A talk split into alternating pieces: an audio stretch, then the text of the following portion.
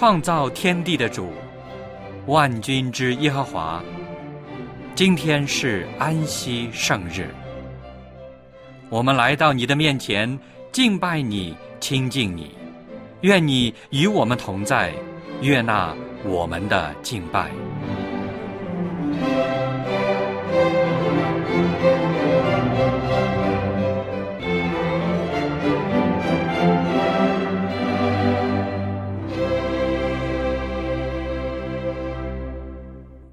各位弟兄姐妹，亲爱的朋友，主内平安。我是小杨，很高兴又在安息生日里和您一起来敬拜我们的天父上帝。圣经诗篇第九十五章六到七节这样说：“来啊，我们要屈身敬拜，在造我们的耶和华面前跪下，因为他是我们的上帝。”我们是他草场的羊，是他手下的民。现在就让我们来到天父的面前，一同来敬拜他。圣日崇拜现在开始，请打开颂赞诗歌，一起来唱赞美诗第三十首《荣归天父》。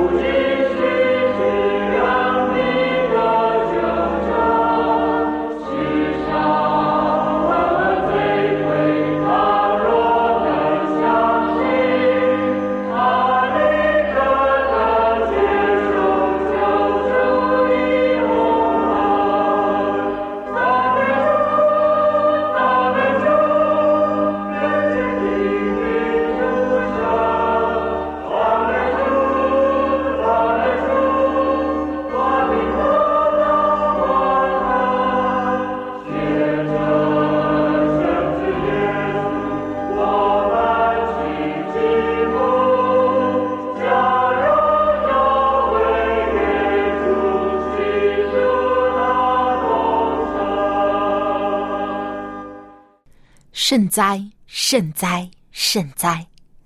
圣父、圣子、圣灵三位一体、独一的真神上帝，感谢您每一天的保守和带领。我们现在又平安进入了安息圣日。愿主的灵与我们众人同在，打开我们的心扉，将您的真理倾倒在我们的心里。求您赐给我们聪明智慧，让我们可以领悟圣经的教导，心里通达，行为也能荣耀您的名。愿主带领我们今日的崇拜，奉主耶稣基督的名求，阿门。接下来又到了读经的时间，让我们一起打开圣经，翻到约翰福音第十四章。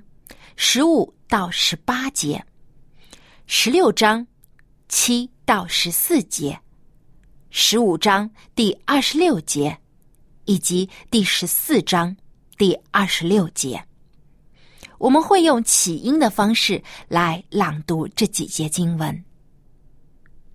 圣灵，你们若爱我，就必遵守我的命令。我要求父，父就另外赐给你们一位保惠师，叫他永远与你们同在。就是真理的圣灵，乃世人不能接受的，因为不见他，也不认识他。你们却认识他，因他常与你们同在，也要在你们里面。我不撇下你们为孤儿，我必到你们这里来。然而，我将真情告诉你们。我去。是与你们有益的。我若不去，保惠师就不到你们这里来；我若去，就差他来。他既来了，就要叫世人为罪、为义、为审判，自己责备自己。为罪，是因他们不信我；为义，是因我往父那里去，你们就不再见我。为审判，是因这世界的王受了审判。我还有好些事要告诉你们，但你们现在担当不了。只等真理的圣灵来了，他要引导你们明白一切的真理，因为他不是凭自己说的，乃是把他所听见的都说出来，并要把将来的事。告诉你们，他要荣耀我，因为他要将授予我的告诉你们。但我要从父那里差保惠师来，就是从父出来真理的圣灵。他来了，就要为我做见证。但保惠师就是父因我的名所要差来的圣灵。他要将一切的事指教你们，并且要叫你们想起我对你们所说的一切话。如果您去过博物馆的话，一定会看到一些珍藏的名家书法，或是一些名人的手记。这些珍贵的笔记被保存了几百甚至上千年，直到今天。依然被许多人研究和欣赏，但是有没有人亲眼见过上帝的手记呢？如果真有上帝的手记，上帝又会告诉我们些什么呢？今天望潮牧师要为我们正道的题目就是“上帝的手记”。让我们把接下来的时间交给王朝牧师。各位朋友，各位弟兄姐妹，你们好。我们来到了这个二十一世纪，怎么样？很多的大城市都有书城，有很多很多的书。而到了现在呢，这个印刷的书呢，相反好像已经怎么样？被有些人觉得。哦，现在我们有电子书了。我一个 iPod、iPad 里面有很多很多的书，几百、几千本书都有输入。但不管怎么样，书还在行销，对不对？哪怕有些学校开始用啊电子课本，但是一般的书本还是用。总之，书这概念大家不会陌生，而且常常还有书展，是不是？啊？每一年都开书展。汇集了很多很多的书，许许多多的出版社或者书局的书书。那么还有什么呢？在城市里面也常常常有什么呀？书法展览啊，不想书了，多一个法书法展览，就是怎么样写的字，尤其大家都知道中国的书法，对不对？当然，附近的日本、韩国的书法。也是跟中国有一定的关系，但中国的书法是一直以来都是非常称著的、历史悠久的，对吧？你如果隶属这个历代的中国的大书法家，那很多很多。我小的时候也要怎么样？要描红布，我们叫描红布啊，就是要跟着这个一个版本在描。有的是柳公权啦，有的是这个那个啦，啊，很多颜路公啦，我还记得两个啊。到了近代呢，非但有草书，有啊残书，有连体等等，有楷书。当然，书法中国的书法很称著，对不对？哎，我们一讲起中国的书法家，一定会提到不少，而且有一句话讲“入木三分”，王羲之啊啊啊。有一次，我收到我同学寄给我的一张这个宣纸，上面写了一些字。他后面说写字的是王羲之的多少代？当然，我不去考证，啊，我也不懂。那么看看这个书法呢，也不见得怎么样。但为什么用王羲之呢？因为王羲之有句名言，他写的字入木三分，意思就是说这个力道很大。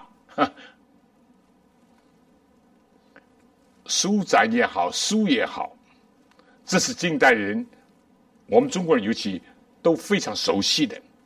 我今天当然不是讲这，我又不是这方面的啊研究人和专家。我要讲的就是说，上帝给人的两本大书，两本大书，真的对，一个就是大自然，是上帝的首级之一，因为诗篇第八篇讲到。我观看你用指头所陈设的月亮，等等，我就说人算什么？你已经顾念他。不要说我们在皓月当空之下感觉到，哎，你有没有这个经验？小的时候，我们晚上走路，我总跟觉得怎么样？月亮在跟我走，是的？我走，月亮走。其实我们在月亮面前，一个个人也太渺小。何况我们在太阳系，何况我们在整个的银河，何况我们整个宇宙，我们太渺小，太渺小。但圣经讲，自从上帝造天地以来，他的永能和神性是明明可知的，叫人无可推诿。大自然是上帝的大手笔，是上帝的手机，对不对？所以。做诗人就说：“我观看你用指头所陈设的月亮，安排的月亮，我都感到我算什么？你已经顾念我；人算什么？你已经顾念他们。大自然很奇妙，很奇妙。这是一本大书。第二本大书呢，就圣经。圣经，人犯罪以后，人在自然界里面只能依稀可辨，或者。”隐隐约约的可以找到上帝。当然，有些专门研究自然科学的一些大科学家，那不论是牛顿啊，不论是呃这个著名的这个呃物理学家也好，化学家也好，动物学家也好，是吧 f a b l e 有个那他们都能够在上帝所创造的动物、植物啊，或者矿物或者天体里面，都认识到上帝。发现有上帝的手机，但对一般的人，今天已经模糊了。尤其几千年来，有很多的自然灾害，有风灾，又有地震，又有水灾，又有海啸等等，又有沙漠。有人就说：“这里面我能够看见上帝吗？”不，因为罪已经破坏了，影响了上帝的这个作为和手机。我就讲这个。但是呢？在这样情况下，上帝给了我们圣经，白纸黑字。我讲的通俗一点，今天圣经已经翻译成几千种文字，两千多种，每一年都在增长。要希望每一个能够识字的人都能够看圣经，传达上帝的旨意，以及告诉人上帝的教导，那太多太多了。这是另外一本大书，啊，是人是可以认识的。那么今天我着重是讲圣经里面的一部分，上帝的手机。那么我们也知道了，这在经验当中也有。除了有些书法家真的是这个写的非常龙飞凤舞，对不对？中国的这个书法有的时候就像画那样美丽、生动有力，但也有些呢就是冒充的啊，是描出来的、印出来的，不是他的真迹啊。我曾经看过这样报道，其实也屡见不鲜，也常常还有的，对吧？啊，就有一个人就是冒充这个国家的领袖，写什么去招摇撞骗。他当然不是冒充最高的领袖，他是冒充一个什么局长啊啊部长。结果呢，被发现原来他是假的，他写的毕竟呢是假的。今天法院里面有的时候也审理啊，这个遗嘱对不对？啊，遗嘱是假的。不是他的真笔，假的。今天同样的，上帝有他的真的手机，但是呢，也有人想混乱上帝的手机，或者冒充上帝的手机，甚至于来欺骗人。这点我预先想提醒一下。那么，上帝真正的手机，人能不能冒充呢？从某方面讲，是绝对不可能。因为假的真不了，真的假不了。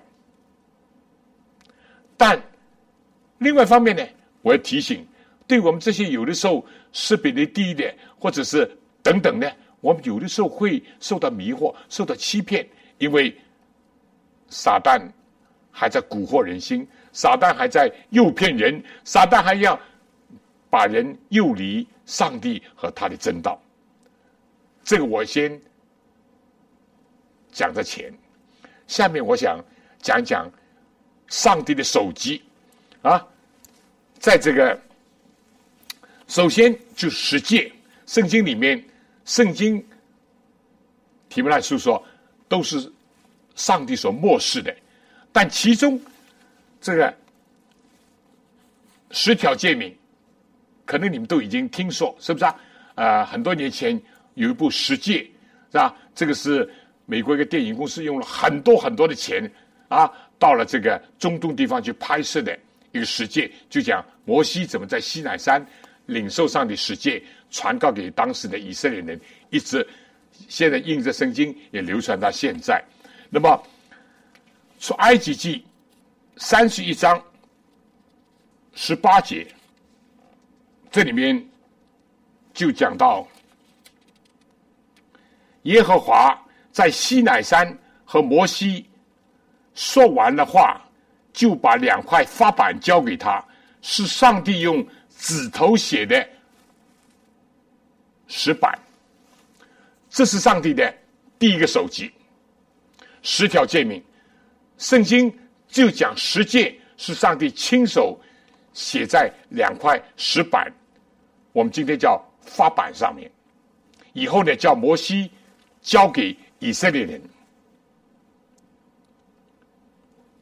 当第一次摩西上山有四十天之久，下面的以色列就等不耐烦了，以为摩西出了什么事情，以为摩西不会下来，结果他们就要挟催促摩西的哥哥亚伦为他们造个金牛犊，啊，把自己戒指啊、什么耳环都造个金牛犊。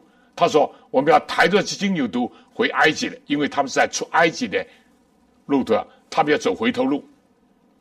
因为他们想，我们出来的时候问这埃及人要了一些金银财宝，今天我们如果回去两手空空，人家以为我们又来要东西了。啊，金子代表着富足，象征着不缺乏；另外的牛犊是埃及人所拜的。”啊，我们归附你们的信仰，这是一个非常可怕的一个信仰上的堕落，甚至是在这个生活上的一个变质。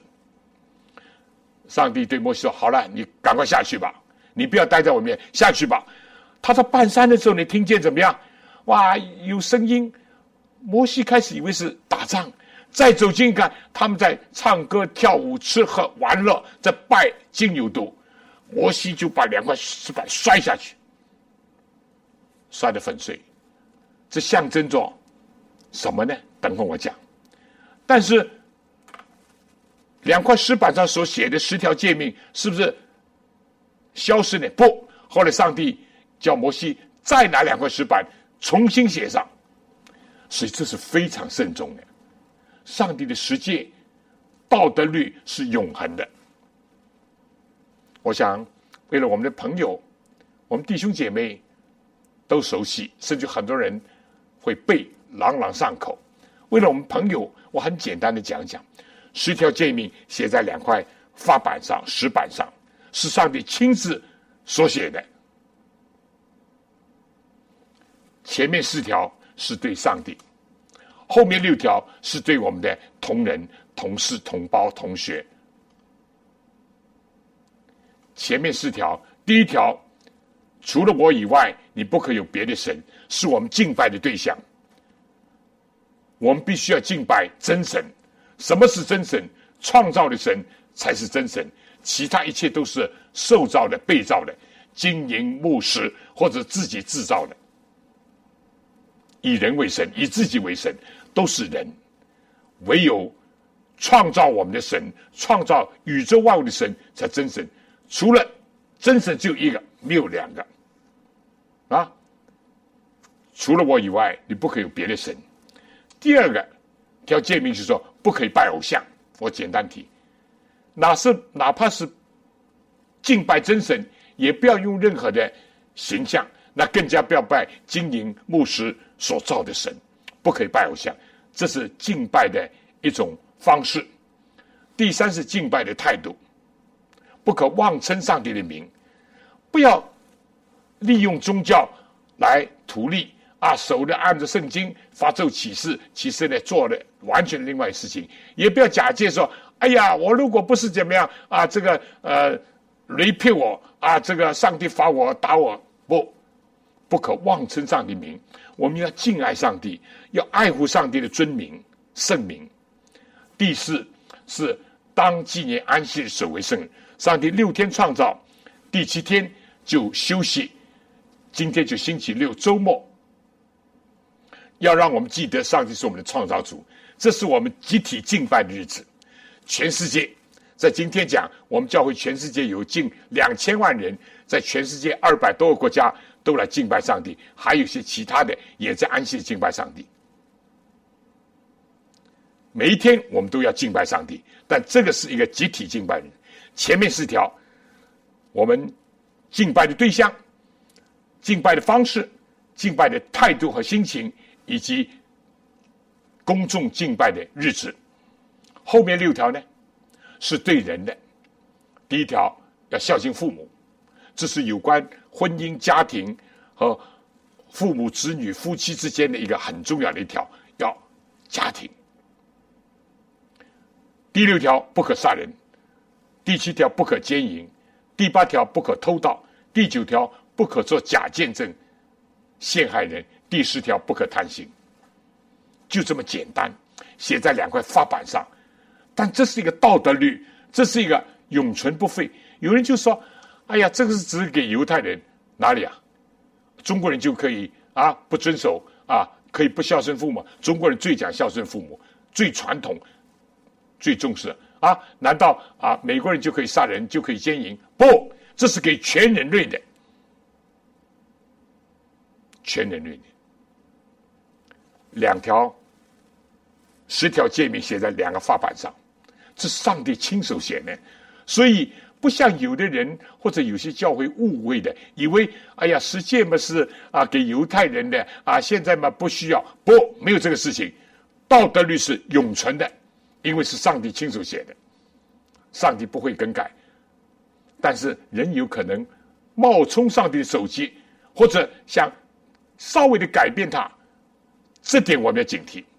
但上帝自己所写的，耶稣说：“莫想我来要废掉律法先知。”我来不是要废掉，乃是要成全，就是说天地都废去，上帝的律法的一点一划都不废去，因为这十条诫命太宝贵，对吧？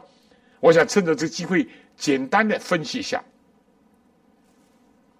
当中两条，第四条是要我们纪念、要敬拜那个创造我们的天父上帝；第五条就是要我们纪念、孝顺、养育我们的自己的父母。这两条放在应当应当，其他周围的八条是不可不可不可，多有意思，有消极的，有积极的，而最最核心的就是当中的两条。人如果父母也不孝顺了，家庭也不顾了啊，这个婚姻也破坏了，后面这些是很容易犯的，偷盗啊、奸淫啊、啊假见证啊，什么都可能有。如果我们对创造主都不纪念了，忘怀了啊！什么拜偶像啊，什么都可能，多神啊也可能，无神也可能，甚至于以为是进化，那是非常危险。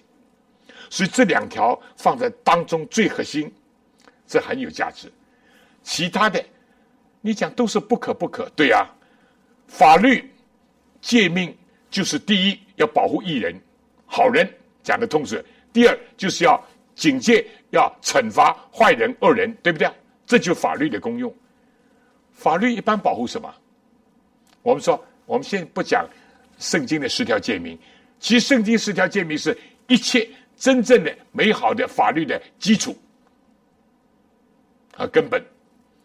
你就拿今天全世界的法律来讲，每个国家的法律，第一，每个国家都重视法律，一有政权以后，马上就宣布法律，那。我们中国最初是宣布共同纲领，后来就有啊这个法律，再后来有宪法啊等等等等，法律是维护这个政权的，法律也是上帝政权的一个根基。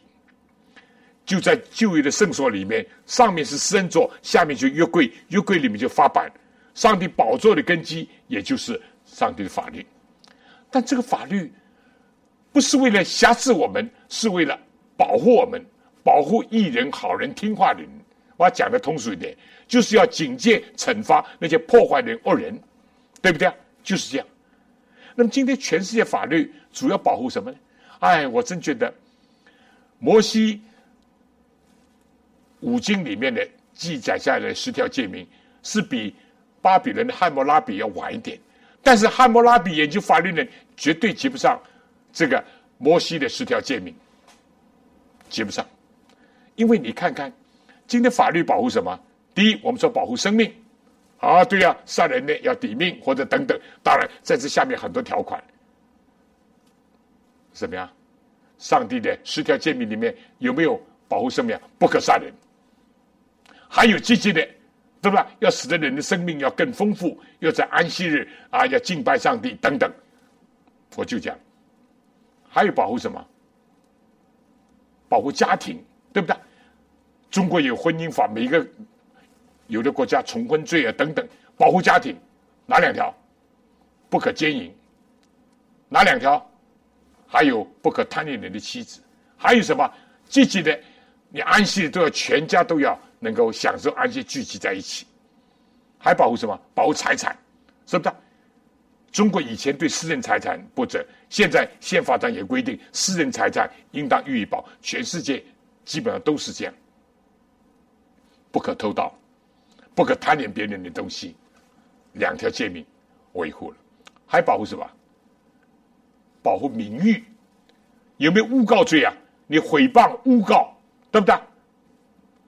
到了近代二十一世所谓知识产权，你抄窃别人、偷窃别人的这个产品啊，等等，都是不可作假见证，陷害人，特别是陷害人，还保护什么？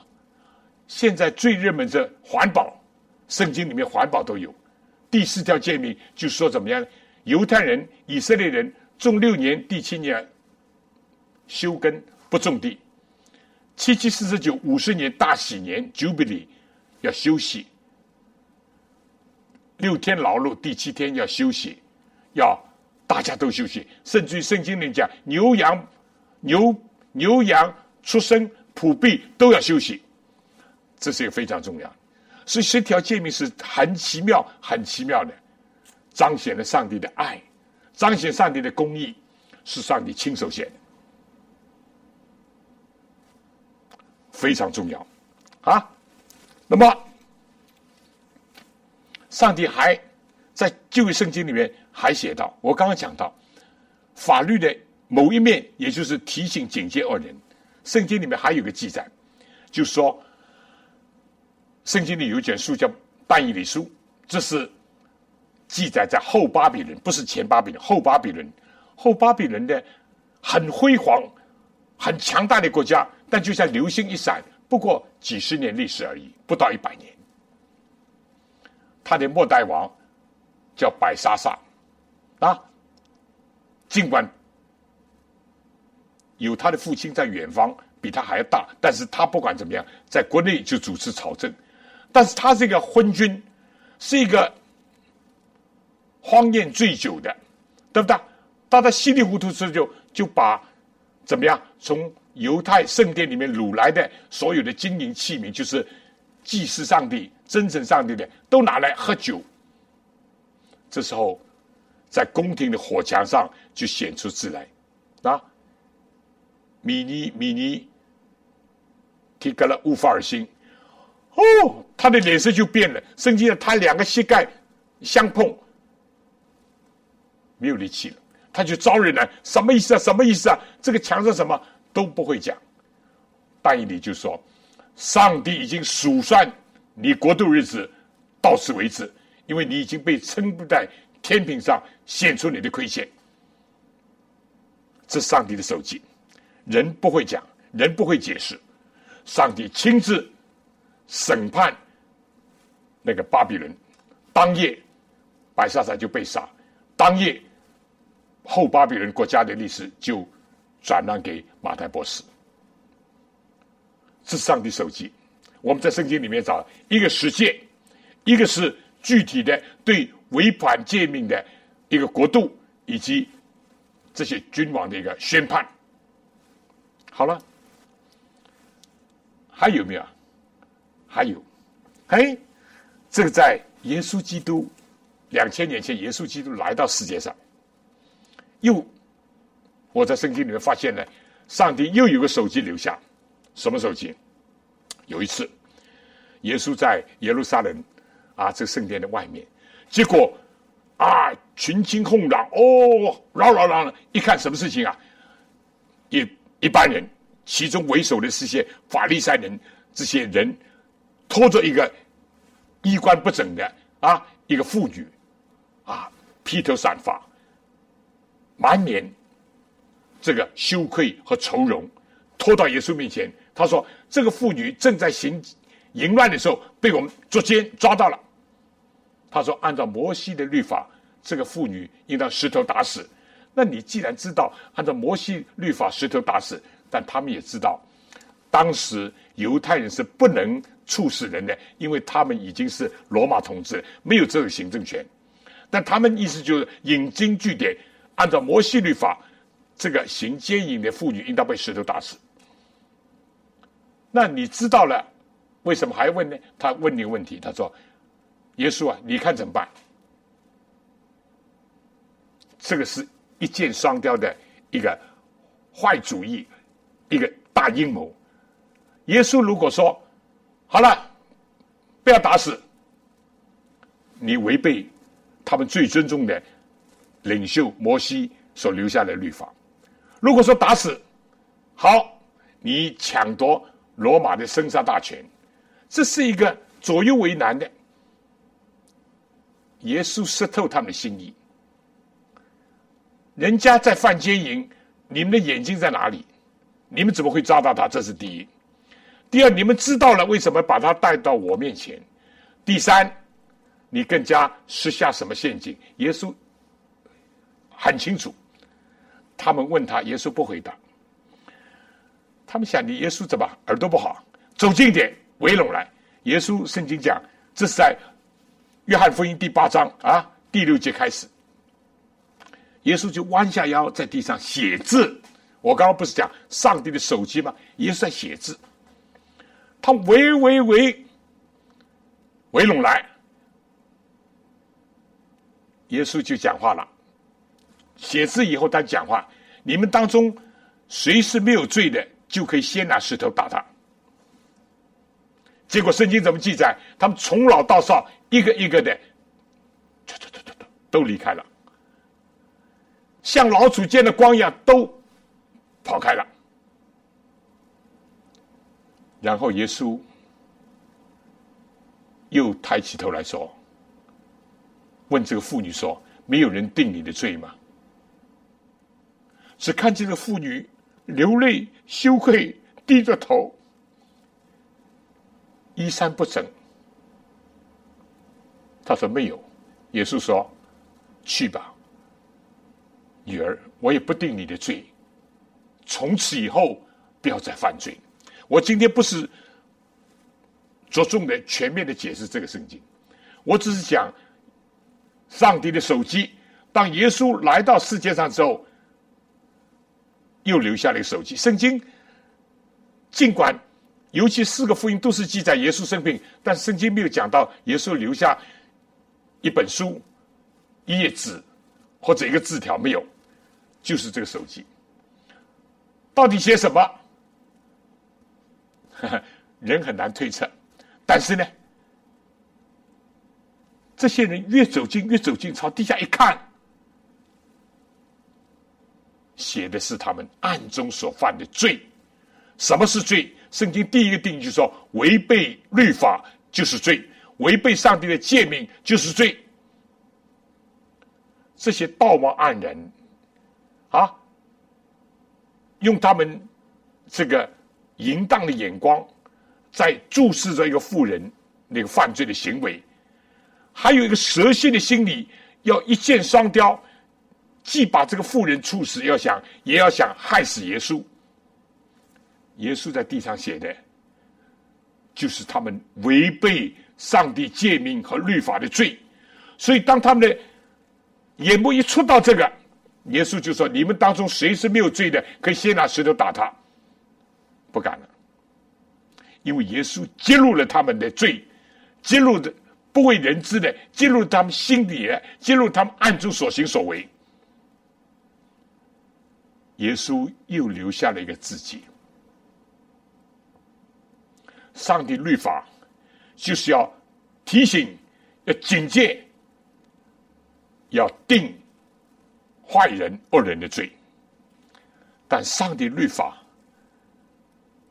除了指出犯罪人的罪，也会赦免那些已经知道自己过错、愿意来到他面前认罪的人的一切。这妇人，他知错了，他晓得自己犯罪了，他已经被人拖到这个地方，可以真正说上天无路，入地无门，对吧？上天无门，入地无路。他知道自己做错，他低着头，他惭愧，他难过。耶稣有没有说他不是犯罪？他说没有人定你的罪吧？是的，我们都是罪人，我没有资格定别人的罪。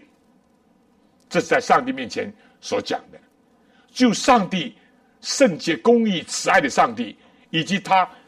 神圣的律法才能定我们的罪，尤其是定我们心灵的罪，尤其是定人不知道的罪。但是，当任何一个人知道自己有罪、有错，已经惭愧、已经羞愧、已经认罪、已经愿意改过的时候，主赦免，主赦免，这就是救赎，这就救赎。所以，耶稣。就说没有人定你的罪吗？这妇人轻轻的说：“没有。”其实不是没有。本来这妇女低着头是准备乱石打在他身上把他打死的，因为他想我是死定了。但是有一位更公义、更识透人心的审判官在场，所有的男。圣经讲，从老到少，听见耶稣讲这句话，都溜走了，都离开了，因为都是罪人。不管你表面装的怎么样，道貌岸然，不管你好像是饱读经书，你内心的罪，上帝是知道的。律法会定你的罪。然后耶稣怎么讲呢？我也不定你的罪，不是说你没有罪，我只是不定你的罪，因为你已经知道自己有罪，你已经低下了头，你已经忏悔了。而且，耶稣又加上了一句：“去吧。”你以后不要犯罪，以后不要犯罪。耶稣赦免人的罪，不是希望人以后或者呃让人以后还是可以继续随便胡作非为还犯罪。不，耶稣说你以后不要犯罪。所以今天有一些很遗憾的，今天有些基督徒误解，甚至有些牧师说：“哎呀，耶稣耶稣赦免我们，赦免我们就就得了得了，什么都没了。”耶稣非但赦免我们的罪，这是他的恩典。绝对是恩典，因信称义。耶稣还要救我们脱离罪，可能这个是一个过程，可能这是一个痛苦的过程、挣扎的过程。耶稣要救我们脱离罪，这是才救赎的进一步，对不对？耶稣就像今天的医生那样，给我们开了药方，医治我们已经有的病，但是也告诉我们应当怎么样生活。不至于重蹈覆辙，不至于使得疾病再发生，对不对？总不见得希望我们说好了，你现在开了胃痛药，好了，胃痛好了，你再去吃喝玩乐，啊，大吃大喝，啊啊，或者是给你打了针，给你给你呃这个性病医好了，你再去胡作非为，绝对不会。耶稣说：“我不定你的罪，你不是没有罪，但是因为你已经知道自己有罪，已经惭愧，已经忏悔。”我不定你的罪，我来不是要定人的罪，那是要拯救人；我来不是要招义人，那是要招罪人。今天他们把你带到我面前，正是你蒙恩那个机会。但是以后不要犯罪。我在想，以后这个妇女一想到此情此境，一想到那一天的时候。我相信他不会犯罪，他不会再重蹈覆辙，是不是啊？他知道是主赦免了他，拯救了他。这是上帝的手机在地上再一次的显现。我相信也是跟法律、跟罪有关的。十诫是上帝亲手写的，来到了地上，耶稣基督也是，也是这样。那么还有没有上帝手机呢？我们看旧约耶利米书第三十一章，耶利米书三十一章第三十七节，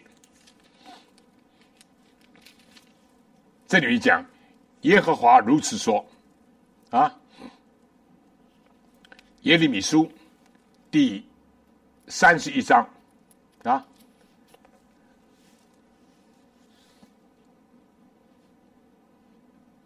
第三十一节说：“耶和华说，日子将到。三十一节，我要与以色列家和犹大家另一立新约，不像我拉着他们祖宗的手，领他们出埃及的时候，就是宣布十诫的时候，与他们所立的约。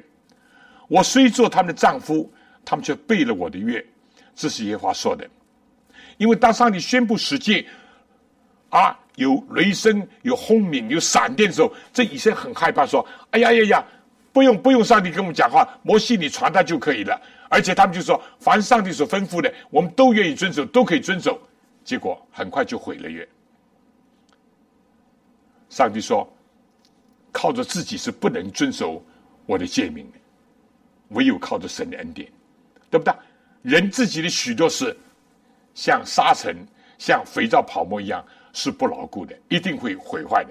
也就像摩西第一次。摔碎的两块发板一样，人的所有的许诺都是脆弱的，但是发板可以碎，发板上十条诫命，上帝还是继续的写在另外两块发板上，意思上帝律法是永存不废的。人的许诺、人的预言可以破坏，但上帝他是信实的，永远不会毁约，永远是坚立的。这里说，耶和华说：“那些日子以后，我以色列家所立的约乃是这样，我要把我的律法写在他们的心里，写在他们的心上。我要做他们的上帝，他们要做我的子民。你们个人不再教导自己的邻舍和自己的弟兄，你该认识耶和华，因为他们从最小到最大的都必认识我。我要赦免他们的罪孽。”不再纪念他们的罪恶，这是耶和华所说的。这是上帝旧约记着耶利米所宣布的。我们知道耶利米的时代，这个约柜已经没有了，这两块法板已经隐藏了，不见了。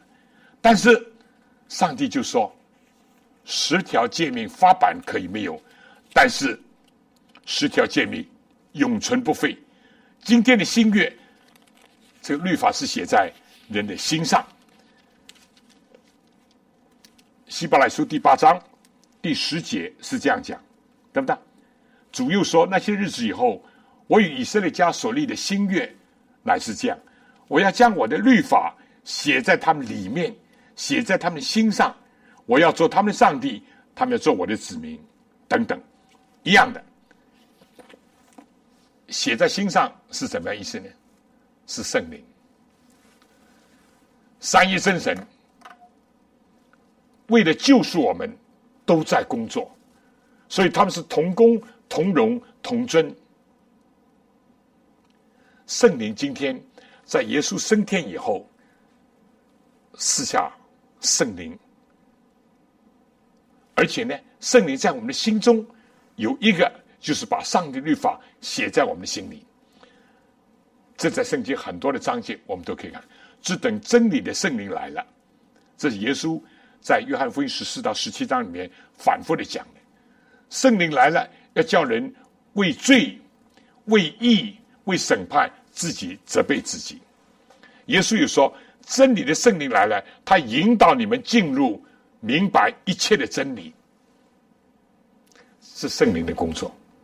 圣灵要把上帝的。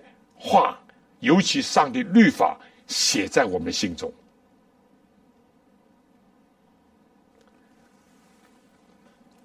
耶稣来已经讲，莫想我来要废掉律法先知。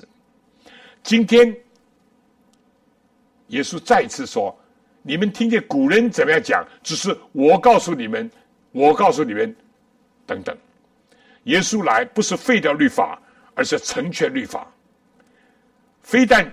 有律法的秩序，而且律法的精义，不是毁损律法，而是使律法为大为尊。今天圣灵来到我们的心中，也是如此，把上律法记在我们的心中，刻在我们的心里，不断的提醒我们，不断的教导我们。所以，我想，亲爱的朋友，亲爱的弟兄姐妹。我们真的今天要看到，上帝为了爱护我们，用他的手机啊，写下了这个永存不废的道德律。耶稣基督来到世界上，也是体现了活的律法。他自己从第一条诫命到第十条，条条遵守。耶稣哪怕在石架上，还没有忘记他肉身的母亲玛利亚。托付了约翰照顾他的母亲，对不对？第五条诫命是他宣布，他也遵守。耶稣每逢安息，照着他素常的规矩进入会堂。路加福音，他到了啊拿上了，照着他素常的规矩进入会堂，要读圣经。第四条诫命，耶稣也遵守。那其他诫命就更不用讲了，对不对？撒旦要他拜他，他说全世界荣华富贵都可以给你。耶稣说：“撒旦退到后边去，不可试探主你的上帝，但要侍奉上帝。”耶稣条条诫命都遵守，为我们留下了榜样。他条条诫命遵守，他的义就算为我们的义，只要我们相信他，接受他。他就遮盖我们的罪，赦免我们的罪，正像当时赦免那个犯奸淫的妇女，因为他已经认识到自己的罪。但还不单这样，他要救我们脱离罪，使得我们不断的、慢慢的改变成圣。这是圣经里面很明白的教训。但遗憾的，有些人不了解，有些人是误解，极少数人曲解这个，就说耶稣来了，诫命废掉了；耶稣钉十字架了，十诫作废了。完全没有这意思。耶稣哪怕在十架上还遵守当孝敬父母。耶稣哪怕在耶路撒冷还毁灭之前，几十年前，耶稣就说：“你们逃难的时候。”要祷告，要纪念，不要碰到冬天的安息日。这在耶稣定十字架以后几十年、三四十年，就在公元七十年的时候，耶稣还要叫他们不断的纪念。哪里有这个事情？律法是上帝宝座的根基，正像今天的法律是国家政权的一个基础一样，不可以更改，不可以作废的。何况上帝呢？人的东西还会在变，上帝是不变的，永恒的上帝，你说是吗？但今天遗憾的，就有些人或者是不了解，或者是误解，极少数人希望真的不要曲解，而有人就说，我们今天啊是圣灵的时代，不错，耶稣基督升天以后是降下圣灵，圣灵把上帝律法印在我们心中。使得我们不单单有这个字句，更加有这个经义，是不是啊？你一提贪心的，圣灵就提醒你不要贪心，哪怕你没有读到出埃及记二十章这个不可贪心这条诫命，圣灵就提醒你，更加使律法为大为尊。圣灵不断的爱护我们，感动我们，光照我们。为什么？因为上帝爱你，爱我。因为上帝要跟我们立的是新约，我们知道自己承诺、自以为有力量遵守上帝诫命，都是靠不住的，都是要破碎的，都是要毁坏的。但是新约就是耶稣基督，就圣灵住在我们心中，把上帝的话、上帝的道，尤其上帝的律法，定在我们心中。所以各位朋友，我们的手表有的时候要对对。格林威治的标准时间，有的时候快了，有的时候慢了，甚至停了。我们一定要不能单单依靠自己良心是非概念，一定要对照圣灵，对照上帝的话，看看我们是快了、停了，还是慢了。求主怜悯我们，谢谢主有这个圣洁，谢谢主有上帝的手机。非常感谢汪朝牧师的分享。圣经以赛亚书五十五章第九节这样说：“天怎样高过地，照样我的道路高过你们的道路，我的意念高过你们的意念。上帝的智慧远远超过人的智慧，是我们无法想象的。但感谢主，他没有因我们的蒙昧无知而与我们隔绝。”他愿意用我们可以理解的方式，不断的给我们启示，让我们可以明白他的旨意，学习他的真理，并且去寻求他的道路。所以，让我们要用更多的时间来研究上帝赐给我们的两本大书，就是大自然和圣经，得着更多数天的智慧。最后，让我们一起打开颂赞诗歌，来唱第三百四十九首《圣经至宝》。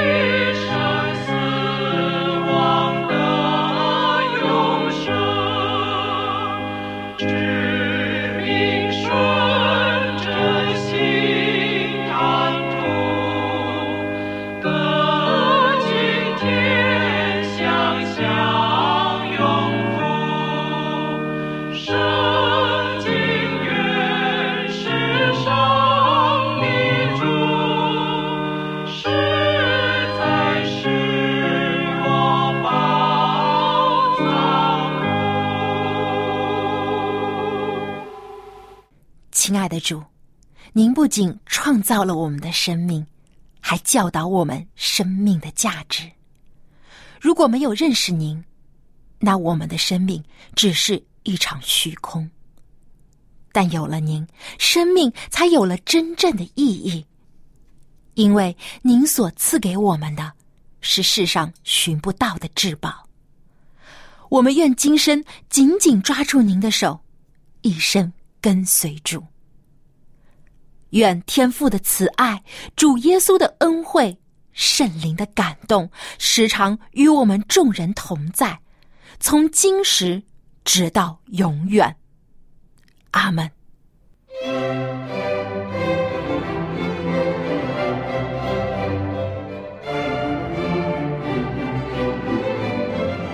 圣日崇拜到此结束，谢谢收听，祝你安息日快乐。